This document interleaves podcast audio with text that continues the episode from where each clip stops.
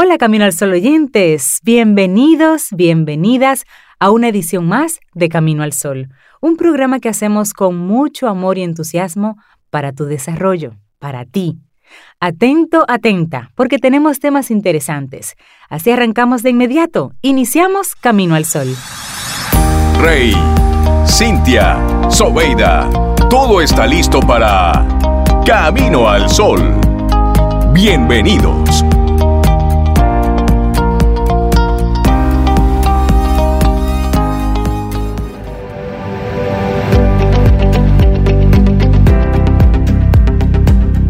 Según Mark Twain, cada vez que te encuentres del lado de la mayoría, es tiempo de hacer una pausa y reflexionar.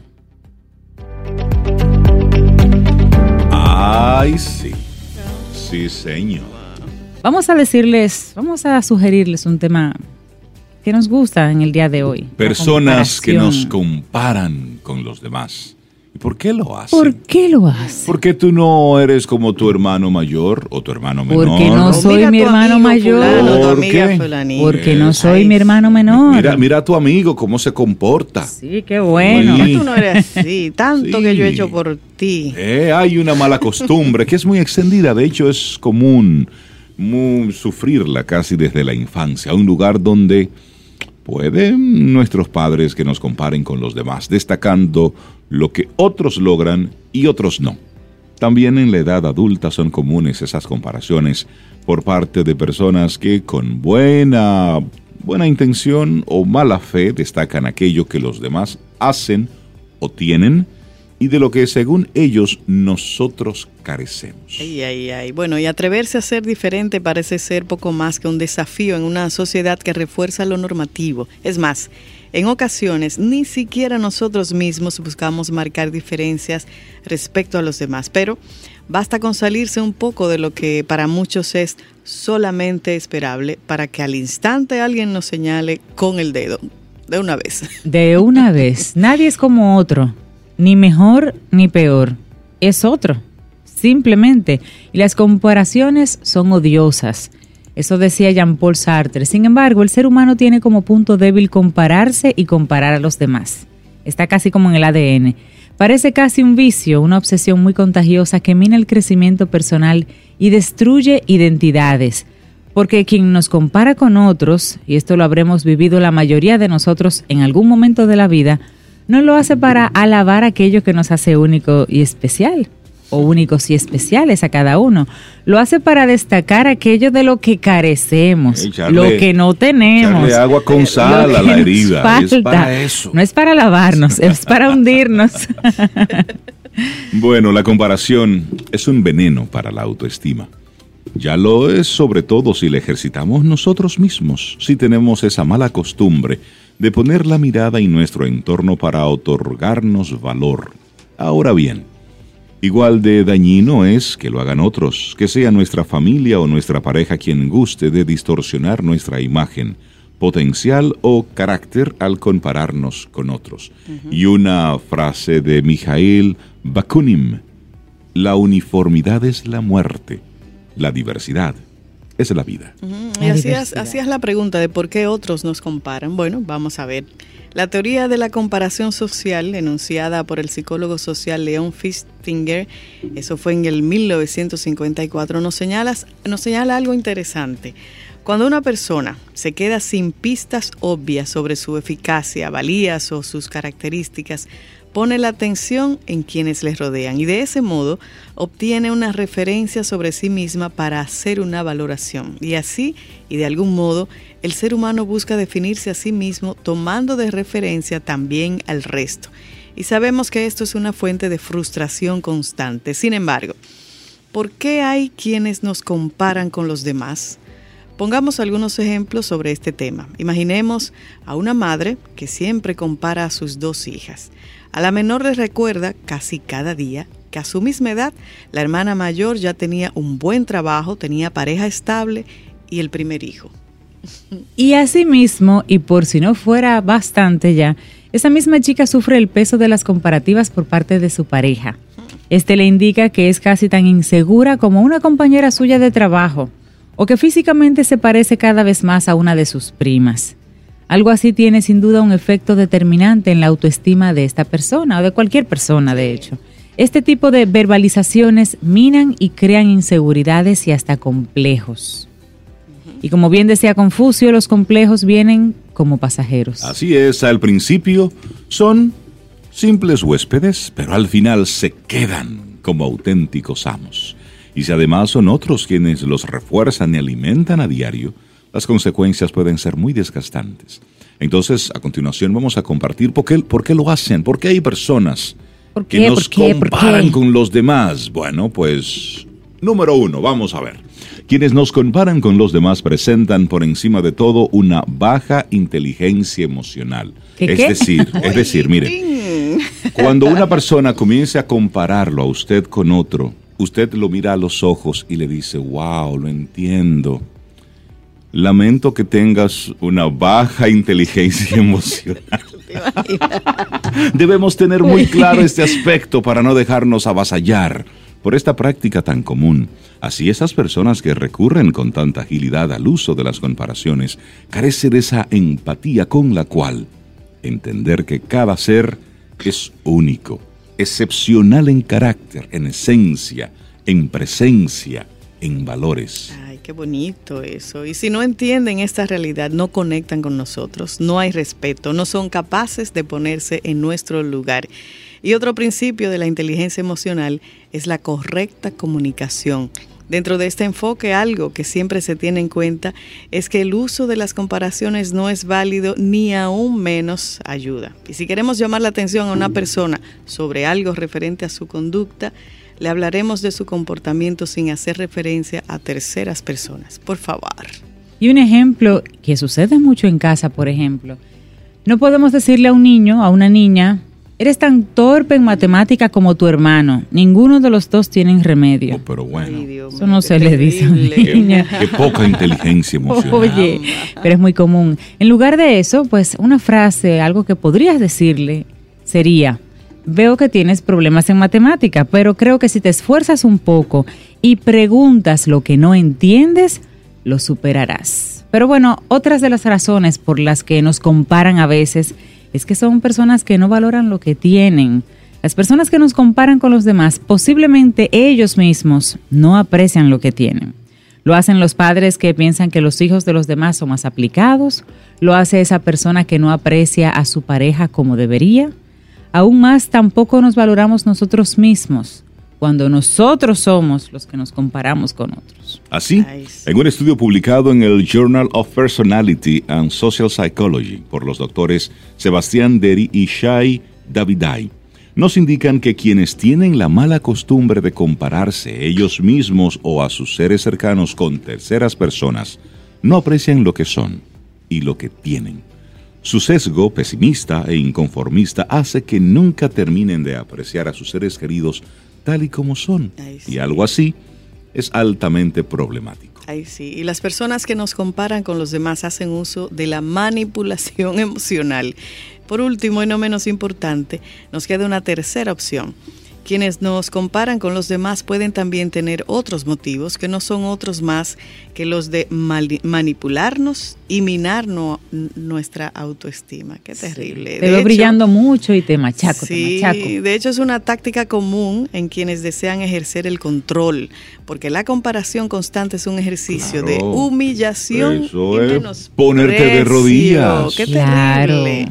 Bueno, y finalmente, como podemos ver, esas personas que nos comparan con los demás carecen de herramientas básicas de sociabilidad, respeto y empatía. Evitemos darles poder, no permitamos estas conductas y defendamos siempre nuestra individualidad. Ser únicos, ser diferentes, ser singulares. Señores, ese es nuestro valor. Y una frase para cerrar nuestra reflexión en esta mañana de Friedrich Hebel vivo, es decir, me diferencio de todos los demás. Qué linda Listo. Eso es todo. Vivo. Vivo, es decir, me diferencio de todos los demás. Es único. Para bien o para mal. Así es que la próxima vez que alguien a usted lo quiera comparar con quien sea, usted le dice, wow, lamento que tengas tan baja inteligencia emocional. Uy. Y vas a sacarlo de control. ¿De qué? Verás ¿Cómo? cómo se le desorbitan los ojos. ¿Y por qué tú me dices eso? Y automáticamente cambias Porque el esto tema. no se trata de mí, se trata Se de trata ti. de Se trata ti. de ti. Exacto. Ves en mí lo que realmente está pasando espejo, en ti. exacto. Y automáticamente le quitas las armas a ese ser para que se convierta en humano. 849-785-1110. Ese es nuestro número de WhatsApp. Escríbenos. Camino al Sol.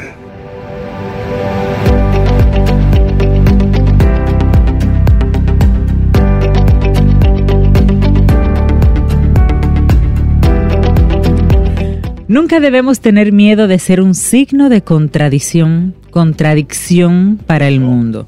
Nunca debemos tener miedo de ser un signo de contradicción para el mundo. Oigan qué frase. ¿Y quién dijo eso? La Madre Teresa de Calcuta. Símbolo tanta paz y tanta tranquilidad. Y mira lo que dice, ¿no? Sí, claro. Sea un signo de contradicción, no pasa nada. Sí. Se abren conversaciones ahí. Que pregunten, pero ¿y qué pasó? ¿Qué sí, fue? sí, hay que sacar a la gente de balance. Sí. Y una persona que siempre que es, es el signo de interrogación hecho mujer. Fénix Pérez. Pero animado. Y ella lo dice. Animado. Animado. Como un gif. Como un gif.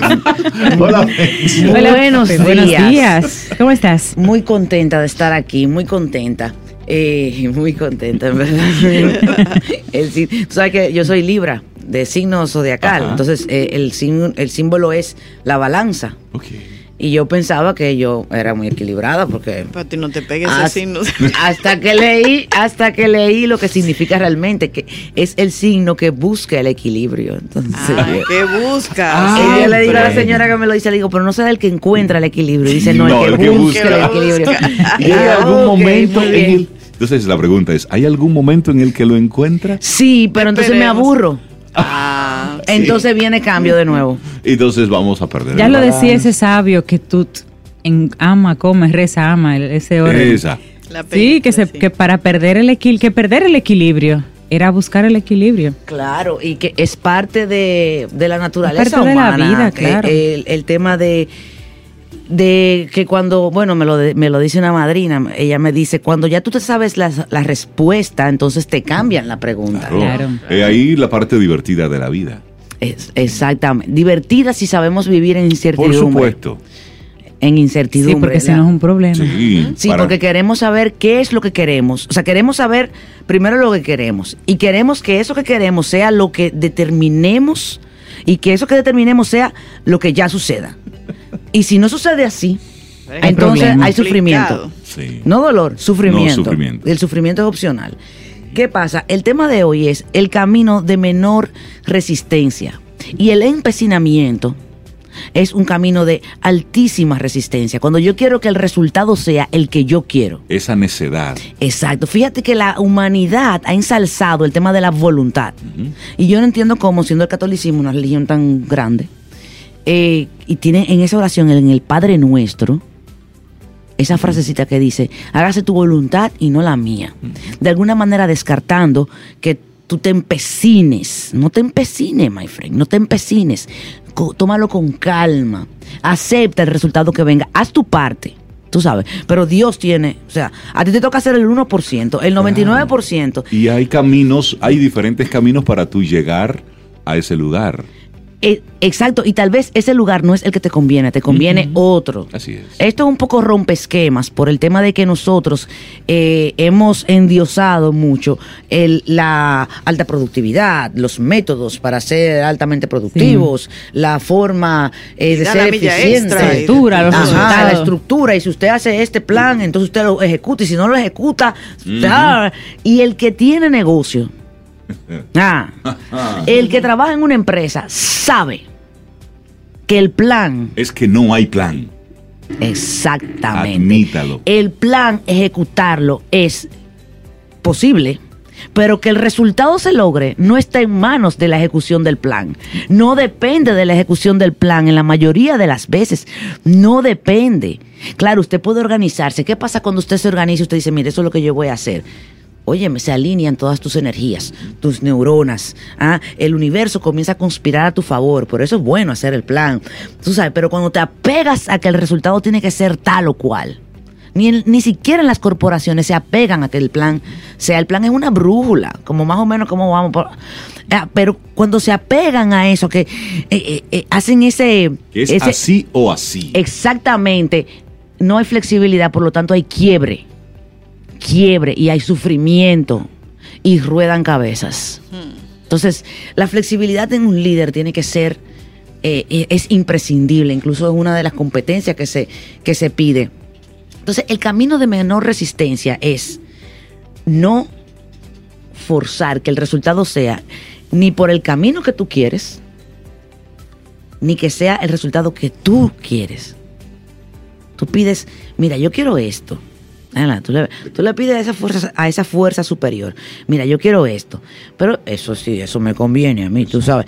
Y yo quiero eso o algo mejor, o Y- algo mejor, porque y usted no sabe. pedirlo, Pedirlo a sí mismo. Pero Es- pedirlo claramente para que, tú sabes, no haya Sí, para que el mensaje llegue, eh, claro. claro y directo al cerebro y al universo. Claro. Cuando, te- cuando algo que estás buscando simplemente no llega, hay respuestas posibles. No te conviene, Exacto. no ahora, o tengo algo mejor para ti. Sí. Exactamente, en un peluche más grande. Y esas tres, las tres son buenas. Y ahí entro en la segunda parte del tema. Pero a- ve, escuchen este concepto, ¿eh? Eh, el camino de menor resistencia hacia mi meta. Mi meta es una brújula. El camino de menor resistencia. Pero con relación a lo que tú dices, es la segunda parte del tema. Es el mito de la procrastinación eh, o de la postergación, que son palabras diferentes, pero se usan para lo mismo, ¿verdad? Más o menos. Eh, eh, y tienen significado diferente, pero más o menos significan lo mismo, por lo tanto tú sabes, ¿verdad? Exactamente, lo, Eh, lo dejamos ahí. A Eh, Exacto. Lo usamos como sinónimos, listo. Exactamente. Eso, acabamos de llegar a una convención. Exactamente. ¿Qué pasa? La procrastinación es posiblemente la indicación de que usted no está listo para, Para hacer eso. eso que usted quiere. O como tú dices, de que eso no le conviene. Imagínate tú, gente que tiene postergando años ir al gimnasio. Óigame, tiene una semana de permiso para sacar eso de su lista de pendientes. Gente que tiene años esperando montar el negocio, iniciar su proyecto, cambiar de trabajo, hacer el currículum. Años tienen. Entonces, si tienes años postergando algo, sácalo por una semana.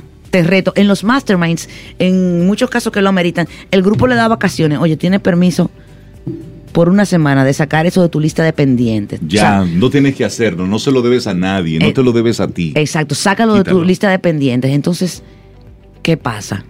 Resurge en esa semana de ya no tengo que inscribirme en el gimnasio, ya no tengo que eh, montar el proyecto. O sea, por esta semana yo estoy de vacaciones de ese pendiente, porque ese pendiente es una idea recurrente que te hace cansar, te cansa, Eso agota. pero que además te hace sentir como que tú estás haciendo algo, pero no estás haciendo nada. Entonces la culpa, bien, la culpa no te deja moverte y no hay recursos en ella. Cuando pasa esa semana, normalmente llegan llenos de fuerza, llenos de deseos del proyecto, o llegan y dicen, tú sabes que yo no voy para el gimnasio nunca más en mi vida. Ya. Yo hice eso. Yo duré dos años sin hacer ejercicio. eh, hace como seis o siete años, ¿verdad? Tenía dos años sin hacer ejercicio. Y yo dije, mira, el gimnasio no va. Gracias. Yo, a mí nunca me funcionó el gimnasio, nunca, nunca, nunca. Además me parecía una cosa muy aburrida, una Ay, cosa igual. que, o sea, el cuerpo es para jugar aburrido. con él y eso yo no, no, mira ya, descartado el gimnasio. Mi pendiente se convirtió en quiero hacer ejercicio y después lo cambié y dije, no quiero hacer ejercicio, quiero hacer algo chévere con mi cuerpo divertido, que yo lo saque a pasear, a jugar. Y entonces ahí se libera toda esa presión que yo me estaba poniendo, a la que yo me estaba sometiendo, ¿ah? y se abre, al, al quitarse esa, esa capa, se abre un mundo de posibilidades. Y comienzo a darme cuenta que en el mirador hay grupos que hacen ejercicio al aire libre, que, eh, que se puede montar bicicleta, que se puede montar patines. Ahí adquiero nuevamente patines. Yo patinaba en la adolescencia y me compro de nuevo mis patines. Eh, ahí veo que la gente corre, ay, vamos a correr. Y- Hice un maratón. 2014, tú sabes. Entonces, se abren las posibilidades. Cuando usted se quita ese pendiente, ¿m? eso usted le está haciendo resistencia a la meta, porque Eso usted es quiere que sea como usted quitarte, quiere. quitarte la mochila. Exactamente. Ahí comienzas a- y te liberas. Te liber- Entonces se abre a la creatividad, a la creatividad. Y a las posibilidades. Y a las posibilidades. Eso es lo que la necedad no nos, no nos permite, porque nos enfocamos en una sola cosa y en una sola manera de llegar hasta ahí. Exactamente. Y entonces la sociedad nos, eh, eh, nos abruma con el que, no, no, si tú te organizas y haces tu plan, hazlo. Y compra este programa de que tú sí lo vas a hacer eh, y si tú lo sigues, hazlo. Y entonces, y tú te llenas como, entonces tú te llenas de, de convencimiento de que tú eres un incompetente porque tú no logras eso que tú quieres lograr. Y luego nunca termino lo que comienzo y un largo etcétera que arranca ahí. Entonces, él, si usted está oyendo esto, préstese atención si le resuena la información, si le hace sentido. El, el camino de menor resistencia es el camino de seguir tu intuición. Tú sabes, de- de- cuando tú quitas todas esas barreras, algunas de esas barreras, tú comienzas a estar más en contacto. Cuando tú limpias tu discurso interno tóxico, comienza más, comienzas a estar más en contacto con tu intuición. No apresuras los procesos, lo tomas. Entonces, la intuición, que es un don que todos tenemos, se va cuando yo tengo miedo, duda o empecinamiento. En una ocasión eh, leía a una persona, a un iluminado, le hacían una entrevista y le preguntaron, ¿cómo tú sabes lo que sabes? ¿Cómo tú, cómo tú llegaste hasta ahí? ¿Qué, qué tanto tú has leído? ¿Qué tanto? Y él dice, el proceso de la iluminación es, es como una especie de... es un interruptor. Tú simplemente sabes. ¿Sabes que sabes? Ya. Y cuando y sucede eso en nuestro día a día, cuando tú sabes sobre algo, ya te mueves, es decir, ese conocimiento no te permite quedarte indiferente hacia eso que tú tienes que hacer. Por eso cuando comenzamos a postergar, que tú muy bien dices, es que no estamos Es que listos no estamos para listos, ello. sí, Cuando ya tú sabes, listo. Es decir, Sale- es que no hay duda, no hay, no hay nada que se, que se oponga a que eso se realice. Mira, este es mi año de la acción inspirada. Qué linda de frase. solo hacer cosas que yo inspiradamente haga. O sea, por ejemplo, gestión de ventas. Tú dices, ah, no, pero que si tú lo dejas a la inspiración, ¿tú sabes qué? Pues sí lo voy a dejar a la inspiración. Sí, Claro que sí, porque no me ha funcionado. Yo nunca, oye, yo tengo 15 años con negocio, nunca, nunca, nunca yo he conseguido un cliente de una llamada de venta. Nunca, Reinaldo. Yo he hecho media tour, yo he hecho rueda de prensa, yo he hecho visitas, he aprovechado relaciones. Nunca, siempre llegan de una manera mágica. Mira que, que me dijo fulana que te llamara, que tengo un lío. Eh, mira que, que, Sí. que tal, que te- tenemos una promoción cuando yo estaba, estaba en marketing. Siempre era así. Siempre era así. Y siempre fui provista. ¿Entiendes? Entonces, yo no voy a, a emprender un camino hacia una gestión de ventas hasta que yo no tenga la inspiración. Ya tengo la inquietud. Entonces digo, ay, ya quiero Ah. salir a vender. Entonces, espérate, vamos a esperar, a esperar que me dice la intuición. ¿A dónde es? que- ¿Qué es lo que tú quieres que yo haga? Con- ¿Quién es que yo quiero? ¿A, ¿A quién tú dónde quieres es que, que yo hay que llame? hablar? ¿no? ¿Con quién? ¿Con quién? ¿Cómo es? Dime, ¿cómo es? ¿Qué, qué- qué es lo que hay que hacer? Ah, porque ya sí, tengo la inquietud, tú sabes, por eso me sale, pa, tengo la inquietud. Pero, Sí. ¿Qué es lo que hay que hacer? Porque no voy a salir a llamar como una loca, ni a hacer eh, materiales, ni nada. Cuando son proyectos nati muertos, cuando no tengo la inspiración, y la inspiración viene de la intuición.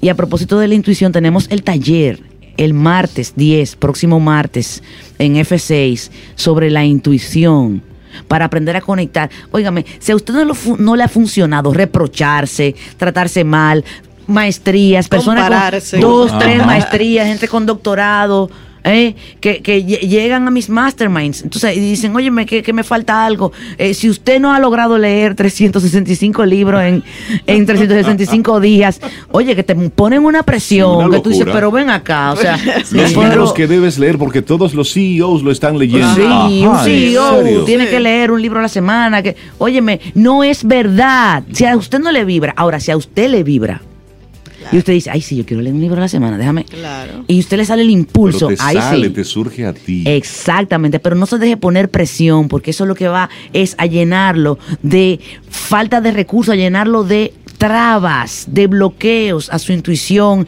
a la información que ya usted tiene y le va a contaminar su meta, no la va a lograr. Tiene que aliviarse, hay que quitarle tensión a la meta, quitarle tensión. Fénix Pérez. 809-307-6610. Taller de la Intuición y Masterminds. 809-307-6610. Taller de la Intuición, 10 de marzo, martes próximo de 6 a 9. Y los Mastermind que ya comienzan. Que tengas un excelente día. Ay, los amo. Gracias por Súper gracias. día para ti, Fénix. Ay, Gracias los por amo, ese gracias. tema tan bello. Gracias, gracias. Estás escuchando Camino al Sol.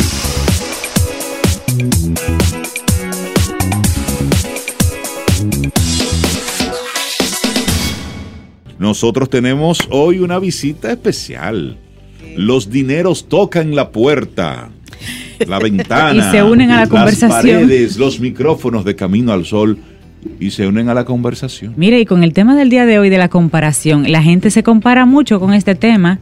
El yo tengo, pero tú tienes más. Ay, sí. Yo tengo un Ay, carrito, sí. pero el tuyo es más grande. El tuyo más bonito, el tuyo más Pues más- económico, hasta sí. con cosas buenas nos comparamos. Ay, las comparaciones. Y una mujer que hace unos días puso a bailar a cientos al ritmo de los dineros. Sara Despradel nos acompaña. Buenos Buen día. días, gracias por tenerme aquí con ustedes. Muy oportuno también. Bueno, Sara Despradel, para quien no la conoce, para quien nunca la ha escuchado, que siempre es una posibilidad y qué bueno, así tienes un- una oportunidad de, pues maneja muy bien el tema de las, de las finanzas, desde la practicidad, desde ese comerse el gran elefante a mordiditas, poquito a poco, para ir saneando nuestra, nuestras finanzas y al mismo tiempo tener esa libertad, libertad de elegir. Y hoy traes un tema bien interesante, la mujer y las finanzas. Así mismo, estamos próximo al Día de la Mujer y realmente el tema de la mujer ha cambiado. Yo soy de las que me ubico en el plan de no celebrar un día específico, pero realmente eh, lo primero que ha cambiado es los estereotipos. ¿Y qué pasa? El 71% de las mujeres no cuenta con una pareja que la acompañe financieramente. 71%. Sí, porque tenemos un grupo que simplemente ha decidido no casarse. Tenemos un grupo que estadísticamente se vive siete años más que los hombres. Entonces ha enviudado. Eh, no hay todavía un eh, estadísticas claras de por qué, pero es una constante internacionalmente que eso es así. Entonces, es muy probable que si tú no te involucras con las finanzas y, se la dejas a tu pareja, llegue un momento que la manejes independiente. Y mientras más pronto aprendas eso, mejor te irá al final de la vida. Eh, tenemos también que como ha cambiado el tema de decidir tener hijos, incluso algunas, tengo amigas que abiertamente me dicen, no, no me interesa.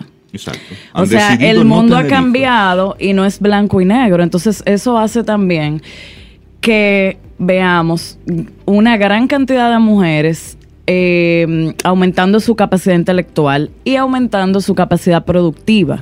Entonces, es un target ya identificado por las marcas donde ya no es todo color rosa, sino que vamos a, a tener un mercadeo transparente para atraerte, eh, neutral, pero que vaya contigo.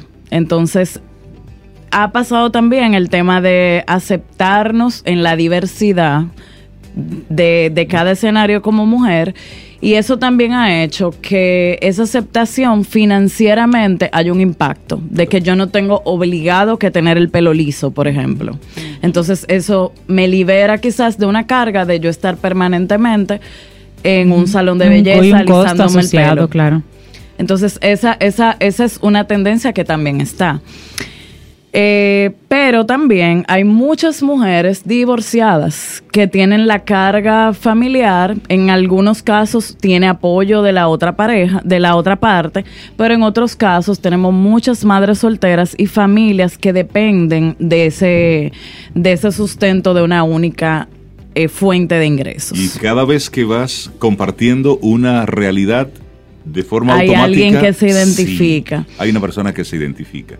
Entonces, es muy injusto tú decir, bueno, el hombre es el proveedor de la casa y la mujer eh, administra los recursos. Ya eso no es eh, una realidad. ¿Qué pasa? También hay muchas mujeres que no están a tono con el tema financiero y aunque produzcan, eh, no administran sus recursos y tienden a no tener una seguridad financiera, aunque tengan parejas.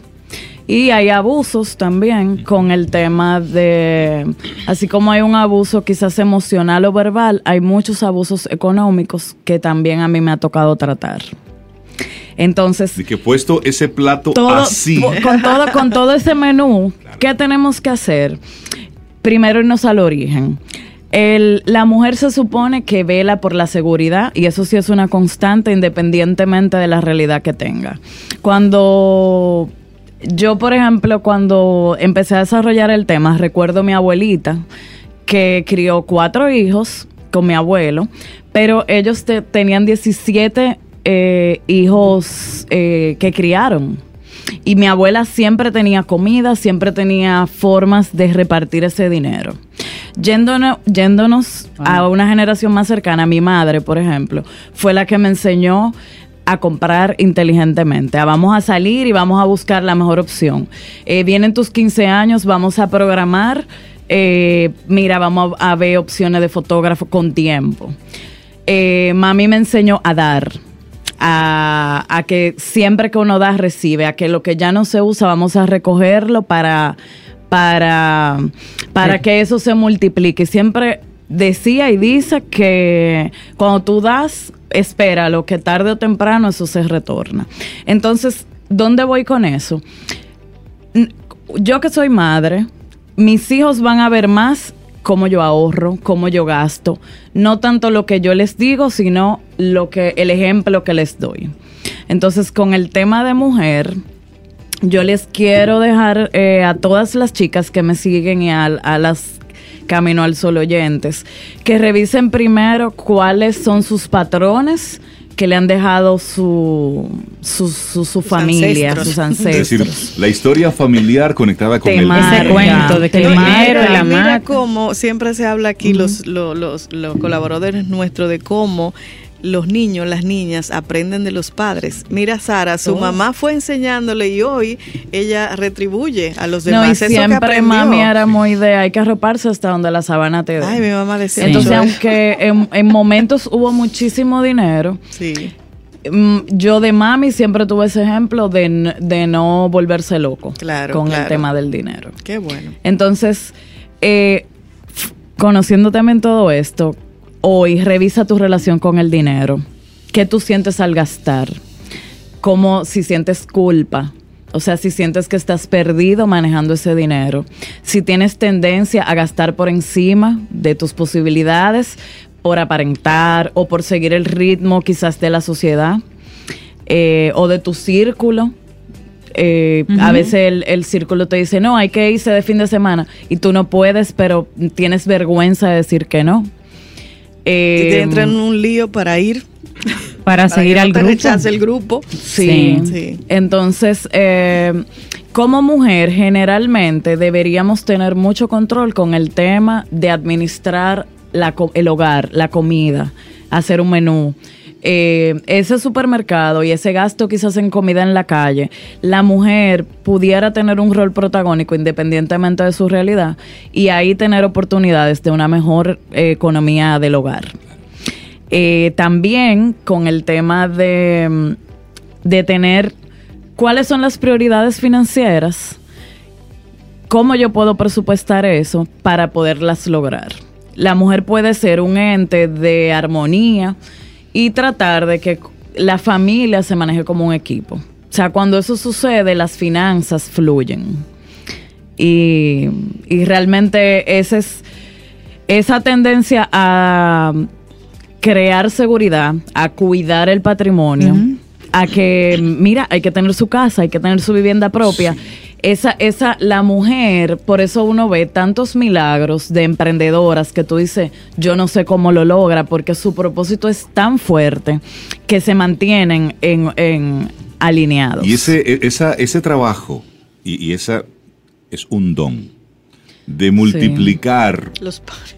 eh, algo así como de multiplicar los peces y los panes, de hacer que realmente las cosas fluyan y sean, y sean posibles. Y tú has tocado un tema muy importante. ¿Qué aprendí de mamá? Cómo ella manejaba el dinero y a su vez qué aprendió ella.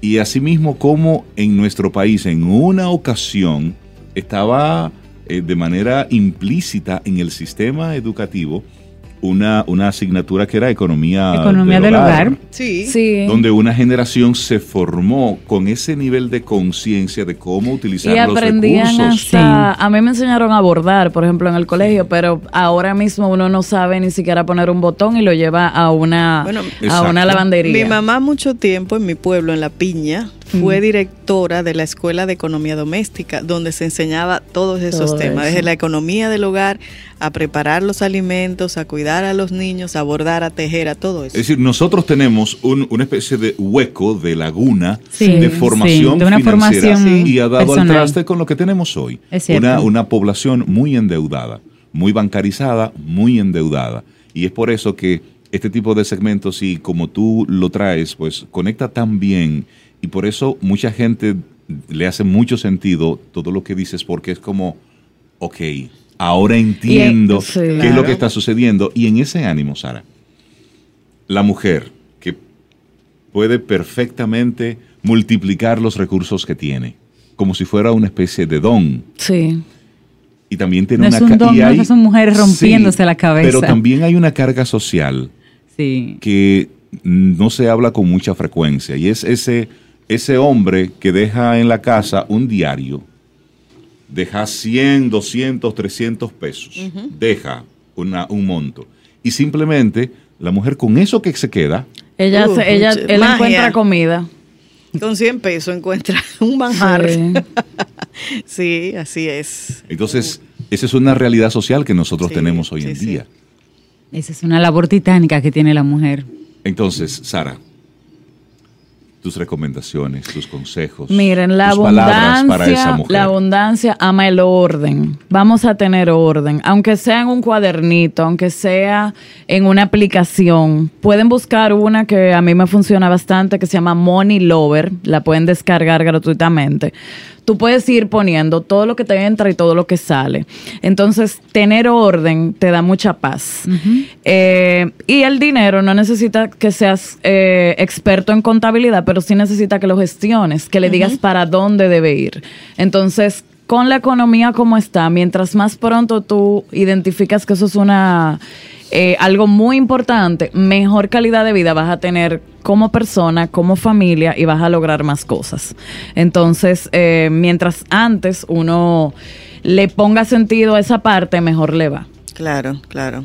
Excelente recomendación. Sara, Sara, te tiran un piropo por acá, por, Aquí, por- por- aquí, por el aquí. WhatsApp. Dicen, Sara sí es linda. Ay, gracias, gracias. Eso, sabe- alegra el día. Y sabe de E dinero. inteligente además. Sí, pero tenemos que Y hacer otro programa mono. con esos temas.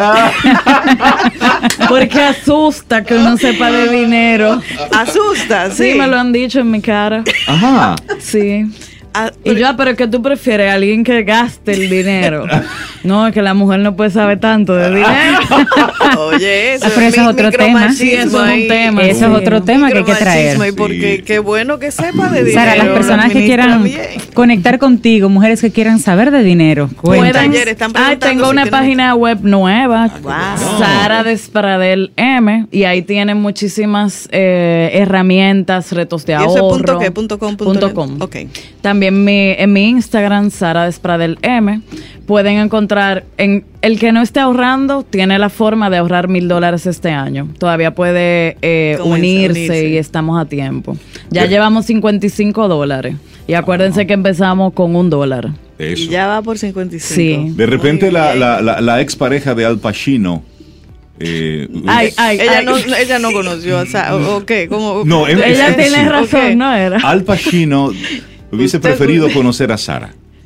Sí. Es posible, Porque ella sí, lo deja por, por tacaño. Por tacaño. Entonces ahí Ah, yo no quiero saber la gente tacaña. No. Sara, cuídate mucho. Es- mira, interesante porque tacaño no es No, administrado. tacaño, no, Reinaldo, Eso lo vamos a traer después. No, tacaño. Hay, hay personas ricas que son avaras. Sí. Sí. No es eso. No, en la Abundancia. acumulación no hay ningún... Generosidad. Generosidad. Tacañería nunca, No, Sara. jamás. El dinero jamás. es un recurso. Claro, para es usarse energía. de manera responsable. Claro, claro. Que tengas excelente día. Me gusta. Muchísimas felicidades por, por Ay, ese, por ese Por el evento, claro que sí, y por la nueva web. Contigo hoy. Contigo siempre.